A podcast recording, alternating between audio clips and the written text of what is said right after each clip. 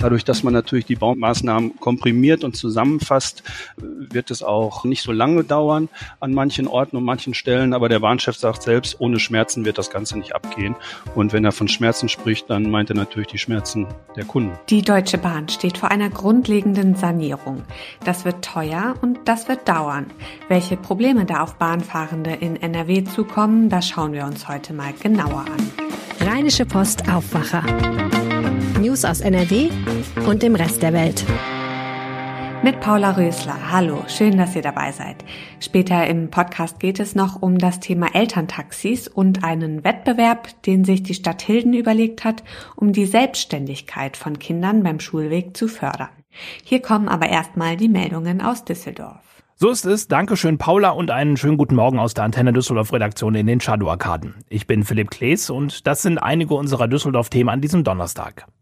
Radfahrerinnen und Radfahrer sollen in Zukunft bequemer und sicherer zwischen dem linksrheinischen und Gerresheim pendeln können. Der Stadtrat wird heute ein 20 Millionen Euro schweres Radwegeprojekt auf den Weg bringen. Antenne Düsseldorf-Reporter Dennis Krollmann mit den Einzelheiten. Es geht um einen 12 Kilometer langen, durchgängig befahrbaren Radweg von der Hanseallee bis zum Neusser Tor in Gerresheim. Baustart ist in einem knappen Jahr. Ende 2024 soll die Strecke fertig werden. Für diese sogenannte Radleitroute gibt es bereits vereinzelte Radspuren. Teilweise geben aber auch Autofahrer Autofahrer Spuren ab, zum Beispiel auf der Lugallee. Auch rund 400 Parkplätze werden wegfallen. Eine weitere Radleitroute ist schon beschlossene Sache. Sie soll von der alten Flughafenstraße bis zum Südring führen. Insgesamt vier solcher Radleitrouten sind vorgesehen. In unserer Stadt infizieren sich aktuell wieder etwas mehr Menschen mit dem Coronavirus. Deswegen nutzen auch immer mehr Düsseldorferinnen und Düsseldorfer die Testmöglichkeiten in unserer Stadt in Testzentren oder Apotheken. Seit Anfang Juni ist die Zahl der täglichen Tests bei den Düsseldorfer Apotheken deutlich gestiegen, hat uns Thomas Preis vom Apothekerverband Nordrhein in Düsseldorf bestätigt. Auch der Anteil der positiven Tests steigt. Am Montag hatten die Apotheken im Rheinland einen dreijährigen Rekord mit 16 Prozent positiv getesteten Bürgerinnen und Bürger zu vermelden. Solch eine hohe Zahl hatten wir bisher noch nicht zu melden. Regelmäßige Tests seien weiterhin wichtig, zum Beispiel vor dem Besuch älterer und vorerkrankter Menschen. Die 7-Tage-Inzidenz steigt in unserer Stadt leicht, eine Überlastung der Krankenhäuser droht aber weiter nicht. Die Stadt will trotz angespannter Haushaltslage viele Eltern entlasten. Der Stadtrat wird heute wohl sinkende Gebühren für die Kinderbetreuung in Kitas und bei Tageseltern beschließen. In zwei Schritten sollen die Gebühren für Kinder unter drei Jahren sinken, und zwar um jeweils 25 Euro pro Monat. Damit würden Eltern dann ab August 2023 genau 50 Euro weniger zahlen. Davon profitieren besonders Menschen, die mehr als 40.000 Euro brutto verdienen. Liegt man unter dieser Grenze, müssen Eltern sowieso keine Gebühren zahlen. Die Stadt rechnet durch die Reduzierung der Kita-Gebühren mit Kosten von rund 1,2 Millionen Euro pro Jahr. Hier in Düsseldorf zählen viele Menschen die Tage bis zum Start der Rheinkirmes. Sie öffnet in gut drei Wochen und das dann zum ersten Mal seit 2019. In den vergangenen beiden Jahren waren das Schützenfest und die Kirmes wegen der Corona-Pandemie abgesagt worden. Die kommenden Wochen bis zum Kirmesstart nutzt die Stadt, um Anwohnerinnen und Anwohner in Oberkassel mit den sogenannten Anwohnerdurchfahrtsberechtigungen zu versorgen. Nur mit diesem Schein kommen sie in die zu bestimmten Zeiten abgesperrten Wohngebiete. Wer dort wohnt und ein angemeldetes Fahrzeug hat, bekommt die Durchfahrtsberechtigung zugeschickt. Kfz-Halter, die im gesperrten Gebiet gemeldet sind und bereits eine Ausnahmeparkgenehmigung für Bewohner gekauft haben, können diese als Durchfahrtsberechtigung nutzen. Auch für Firmen, Mitarbeiter und Kundenfahrzeuge gibt es Regelungen. Die konkreten Infos haben wir online gestellt bei den Nachrichten auf antennedüsseldorf.de. Dort gibt es auch eine Übersicht über die betroffenen Wohngebiete. In wenigen Tagen starten die Sommerferien und damit bei uns in der Stadt auch die Düsselferien mit vielen Angeboten für Kinder und Jugendliche. Von täglichen Spiel- und Sportangeboten in der Stadt bis hin zu Freizeitausflügen bis nach Holland und die Ostsee. Seit Anfang Mai konnten die Angebote der Düsselferien gebucht werden. Allerdings sind auch jetzt kurz vor den Sommerferien noch viele Plätze zu haben. Die Veranstaltungen verteilen sich über die gesamten Sommerferien und sind dabei unterschiedlich teuer. Mit dem Düsseldpass bekommen Kinder und Jugendliche aber eine Ermäßigung. Wir haben alle Infos zum Nachlesen auch online gestellt, ebenfalls bei den Nachrichten auf antennedüsseldorf.de. Die Fortuna hat das erste Testspiel im Rahmen des Trainingslagers in Österreich gewonnen. Gegen den slowakischen Erstligisten Ruzom Berok gab es einen 3 zu 1 Sieg. Dabei konnte ein Spieler überzeugen, den viele Fans gar nicht mehr richtig auf dem Zettel haben. Stürmer David Kovnatski erzielte zwei Tore. Den dritten Treffer steuerte Emanuel Ioja bei. Am Samstag spielt die Fortuna ein weiteres Testspiel dann gegen den griechischen Erstligisten Olympiakos Piraeus. Die Antenne Düsseldorf Nachrichten nicht nur im Radio und hier im Aufwacher Podcast, sondern rund um die Uhr auch online auf antennedüsseldorf.de und auch in unserer App. Das waren die Meldungen aus Düsseldorf. Es wird teuer, mühsam und unbequem, aber es ist auch bitter nötig. Die Bahn will sich sanieren. Pünktlicher will sie werden, zuverlässiger und vielleicht auch angenehmer zu benutzen für die Kunden. Und auch der Güterverkehr auf der Schiene soll besser funktionieren. Dafür muss viel gebaut werden. Am Ende geht es natürlich auch um Deutschlands Klimaneutralität. Hagen Strauß, Parlamentskorrespondent der Rheinischen Post in Berlin, hat sich angehört, was Politik und Konzern vorhaben. Hagen, wie ist denn die Ausgangslage? Naja, die Ausgangslage bekommt ja jeder derzeit auch am äh, Bahnsteig mit. Die Bahn ist total überfordert, viele Züge fallen aus, die Züge sind äh, kommen zu spät, äh, die Bahnsteige sind voll. Das hat auch was mit dem 9-Euro-Ticket zu tun und ähm, die Bahn ist einfach ein Sanierungsfall. Das ist gestern bei der Pressekonferenz auch deutlich geworden. Das hat viel mit der Infrastruktur zu tun, oder? Hm. Das ist wohl wahr. Die Infrastruktur ist in den letzten Jahren bis Jahrzehnten vernachlässigt worden. Und sie ist auch nicht mitgewachsen mit den Verkehren, die äh, auf der, äh, die die Bahn inzwischen auf die Schiene bringt. Also es gibt deutlich mehr Passagiere, es gibt auch mehr Güterverkehr, es gibt auch deutlich mehr Züge, aber die Infrastruktur ist marode. Wir haben kaputte Stellwerke, kaputte Weichen, die Bahnhöfe sind nicht mitgewachsen. Das kann ja auch jeder äh, wahrscheinlich bei sich zu Hause sehen in seinem Ort, wie es an manchem Bahnhof aussieht. Und das ist das Hauptproblem der Bahn. Und Digitalisierung ist ja auch ein Thema, ne? Digitalisierung ist auch ein Thema. Auch da sagt die Bahn, äh, man bemüht sich, aber Digitalisierung funktioniert auch nicht überall. Man merkt es ja selber, wenn man mit dem Zug fährt, wie oft man da äh, ein WLAN-Problem hat. Äh, das ist schon bemerkenswert. Das stimmt. Jetzt kommt also der große Aufschlag. Was will die Bahn gegen die Probleme denn tun? Ja, die Bahn hat erkannt, dass sie im Grunde genommen ihre Strukturen komplett ändern muss. Sie muss ein anderes Baustellenmanagement vornehmen. Das heißt, äh, sie wird äh, ihre Baumaßnahmen künftig bündeln. Bislang ist es häufig so gewesen, wurde zum Beispiel erst die Gleise saniert, dann der Schotter gemacht, dann äh, die Hochleitung restauriert, also alles nacheinander. Und jetzt hat man festgestellt, es ist doch einfach sinniger, wenn man alles zusammen und gleichzeitig macht. Und dann gibt es ja äh, gewisse äh, belastete Korridore, das heißt die viel befahrenen Strecken, beispielsweise Düsseldorf, Köln, Dortmund, das gehört alles dazu. Und diese Korridore, die will man nun vordringlich sanieren ab 2024 bis äh, 2030, äh, weil man genau weiß, wenn diese Strecken in Ordnung sind, dann wirkt sich das auch positiv auf das Netz aus. Umgekehrt, jede Störung, die auf diesen Strecken passiert, bringt das gesamte Netz, äh, den gesamten Fahrplan durcheinander. Das heißt, es ging gar nicht zuerst um neue Baumaßnahmen, sondern vor allem auch darum, diese Maßnahmen neu zu organisieren?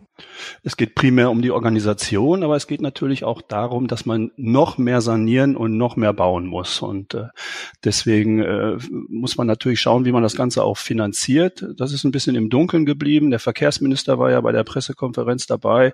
Er hat versprochen, dass er äh, und äh, der Finanzminister sich einig sind, äh, dass es mehr Geld für die Bahn geben wird. Aber wie viel das sein wird und wie viel dieser, diese Generalsanierung kosten wird, ist dann doch im Dunkeln geblieben. Also man muss wissen, dass 86 Milliarden Euro zur Verfügung stehen für die nächsten Jahre, aber das wird nicht ausreichen eigentlich komisch, dass es keine Liste mit Baumaßnahmen gibt und am Ende eine Gesamtsumme. Es geht ja auch um Steuergeld. Ja, das gehört zu, zu, zu den Unwägbarkeiten äh, des Konzerns. Ähm, man muss ja auch wissen, äh, die Ampelregierung gibt ja schon sehr viel Geld aus für Entlastungspakete und für andere Maßnahmen. Und Finanzminister Christian Lindner hat sich ja ein großes Ziel gesetzt. Er möchte im kommenden Jahr die Schuldenbremse wieder einhalten. Und jetzt kommt noch eine Baustelle dazu und es gibt noch mehr Forderungen von anderen Parteien in der Ampel. Also es wird eine schwierige Geschichte für den Finanzminister. Und es wird schwierig für die Bahnkunden. Ja. Du hast den Zeitrahmen genannt. 2024 bis 2030. Genau. Wir dürfen uns also auf die Bahn als Dauerbaustelle einrichten. So ist es. Wir haben ja jetzt schon äh, unheimlich viele Baustellen. Das betont die Bahn auch immer, dass sie ja so viel baut und saniert schon äh, wie noch nie zuvor, was natürlich auch dazu beiträgt, dass es Verzögerungen gibt, Verspätungen, Zugausfälle. Aber klar, wenn ich äh, die Bahn nutze, nutzen will, muss ich mich in den nächsten Jahren auf einiges gefasst machen. Ich kann mir durchaus vorstellen, dass mancher sagt, dann fahre ich doch lieber mit dem Auto. Aber auf der Straße sieht es ja auch nicht besser aus. Also äh, lange Staus und äh, wissen wir ja selber. Hat die Bahn denn etwas dazu gesagt, wie sie das für Reisende erträglich gestalten will?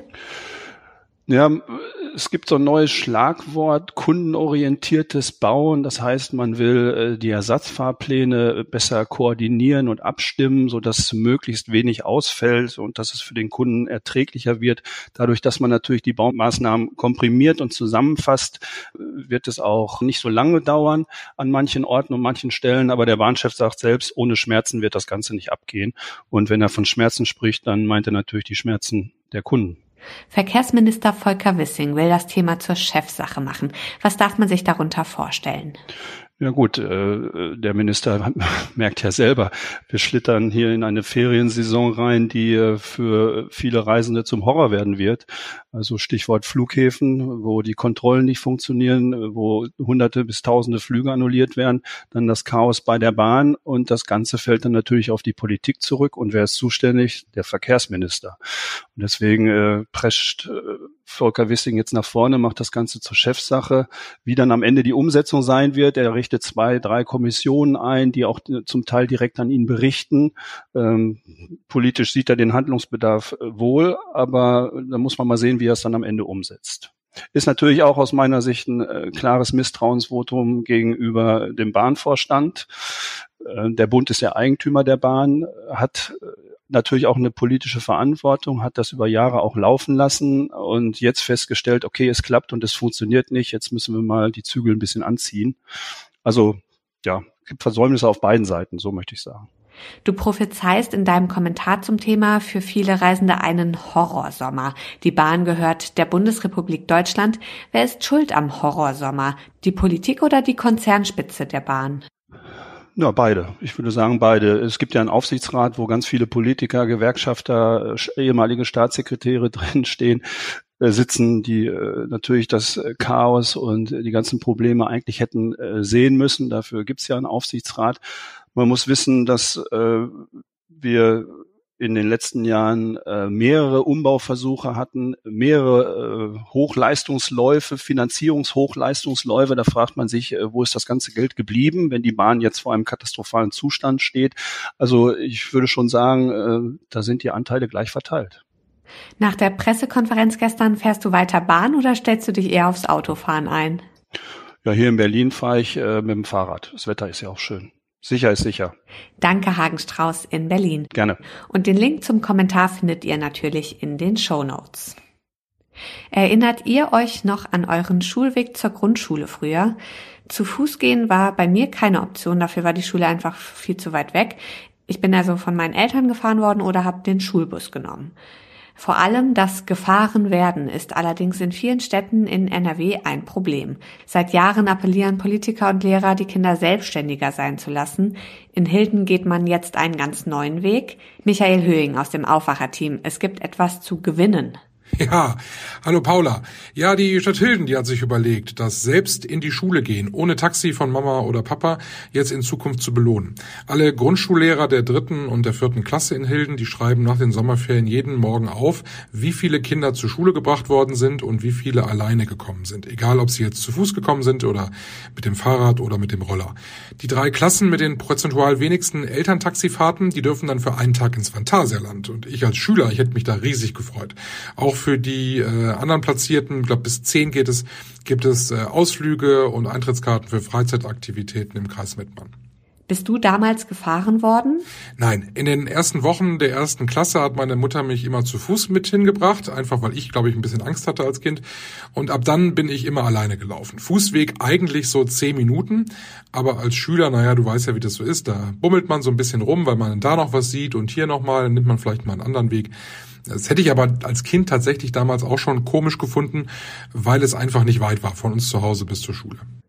Dass die Stadt Hilden da jetzt einen Wettbewerb macht, hat das einen besonderen Grund? Also ist es da besonders schlimm? Ja, ich kann nicht sagen, ob es in Hilden besonders schlimm ist äh, oder schlimmer als in anderen Städten. Aber die Elterntaxis, die sind tatsächlich ein Problem. Morgens zur Stoßzeit, kurz vor acht, da staut es sich total an allen Grundschulen. Die Parkplätze sind dort alle voll. Der Straßenrand ist vollgestellt, manchmal auch in der zweiten Reihe. Vor Einfahrten und überhaupt Überall da, wo halbwegs ein Auto hinpasst, da steht ein Elterntaxi, nur um das Kind mal kurz rauszulassen. Da muss aber noch der Rucksack geholt werden, dann gibt's noch einen Abschiedskuss. Man weiß ja, wie das dann läuft. Ne? Also es ist alles schon regelrechtes Chaos dort. Da wird auch dann fleißig noch rangiert und für die Kinder, die nicht gebracht werden, da gibt's ja einige, sondern die mit dem Fahrrad kommen oder zu Fuß, für die ist es in dem Moment dann deutlich gefährlicher dort vor der Schule, weil einfach so viele Autos unterwegs sind und man keinen Überblick mehr hat. Und das ist das Gefährliche. Deshalb eine gute Idee finde ich aus Hilden, da jetzt wirklich einen Anreiz zu schaffen, dass weniger Kinder morgens gebracht werden. Viele Eltern machen sich ja nur Sorgen. Ja, das stimmt und das kann ich auch irgendwo nachvollziehen. Es macht ja die Sache aber im Kern nicht besser.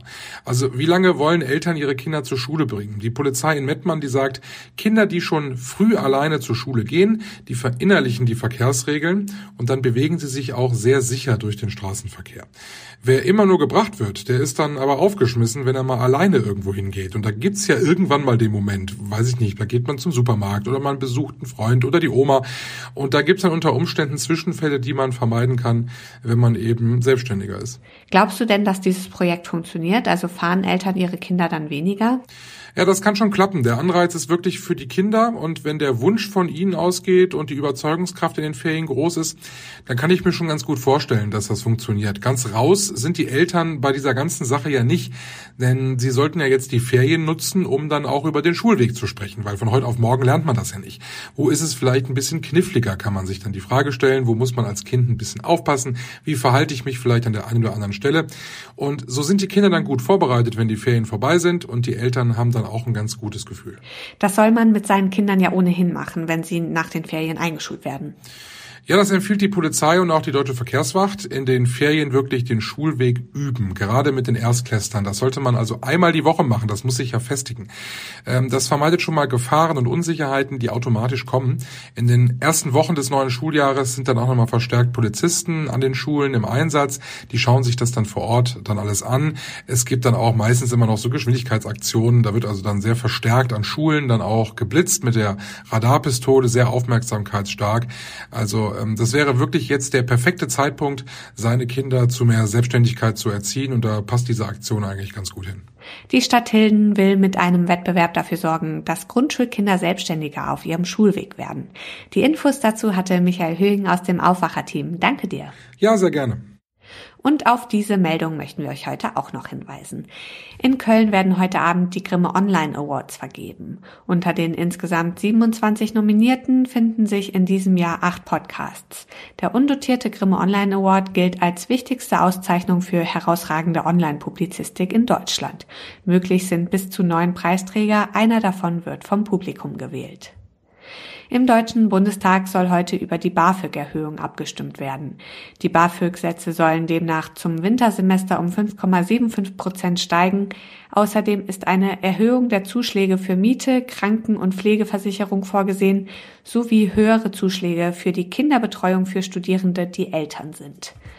Zum Schluss noch das Wetter. Der Tag beginnt sonnig, im Tagesverlauf ziehen dann aber immer mehr Wolken auf und es kann gebietsweise zu Schauern und Gewittern kommen, die lokal auch kräftig sein können. Die Temperaturen steigen auf bis zu 31 Grad. Das war der Aufwacher vom 23. Juni mit mir, Paula Rösler. Ich freue mich, dass ihr zugehört habt und wünsche euch einen schönen Donnerstag. Tschüss! Mehr Nachrichten aus NRW gibt's jederzeit auf RP Online. rp-online.de